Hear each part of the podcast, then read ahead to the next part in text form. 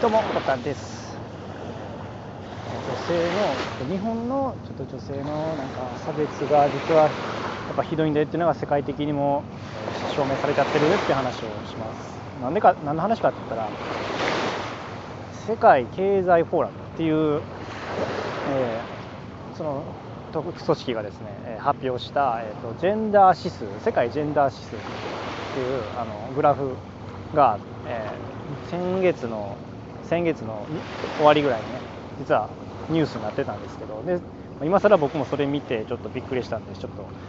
知らん人もおったらあれなんだなと思ってあれやなと思ってシェアすると何のこっちゃっていうとその、まあ、簡単に言ったら、えー、世界もそのそのテストの中で156カ国あってその中でいろいろ政治経済教育でその女性その女性のなんちゃらかんちゃらみたいな。ことが、えー、と156カ国中総合的に見たら121位だったって話なんですよね。これどれぐらいなんてなるんですけどやっぱヨーロッパ諸国はやっぱ30位以上に合うんですよ確か30位がちょうどアメリカとかなんですね。でそれなりに日本って皆さんのこれ聞いてるあなたのイメージだったらそれなりにまあ経済発展してるから先進国なんちゃうかと思ってたと僕はちょっとちょっとそういう気持ちもあったんですけどまさかそういうなんか、ね、えーと、でもいろいろジェンダー指数っていうそういう 中から見たら全然下の方やったっていう結果なんです結果なんですよね。で何がひどかったっていうかそれ政治と経済が特にひどくて、えーと、100点満点が1000点満点ぐらいのね、えーと、指数で表されてるんですよね。でその中で59点とかなんですよ。意味わかります？低すぎでしょ。政治と経済がそれぐらいですよ。なんか1000点満点で50点とかそんなレベルで。でも、えーと、教育と,、えーと、教育と健康か。教育と健康については、えーと、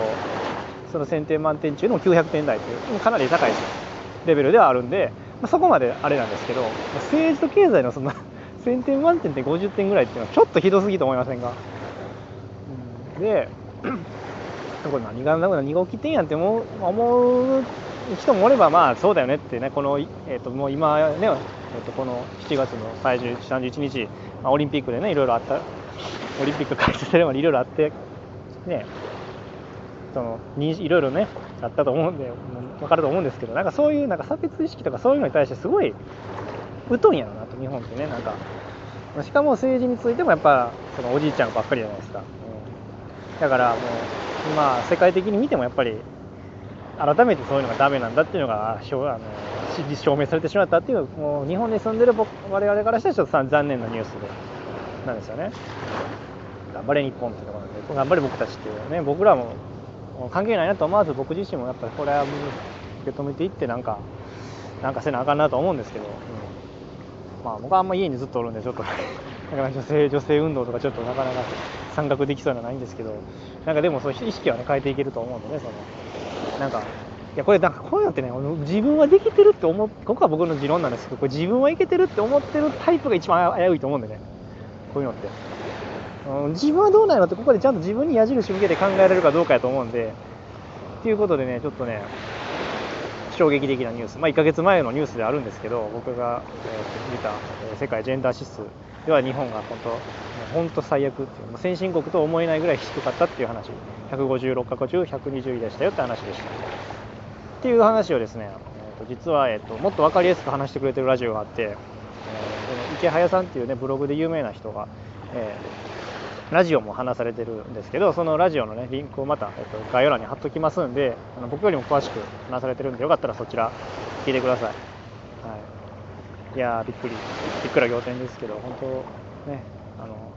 子供たちのねあの未来のいい未来するためにはねちょっとなんか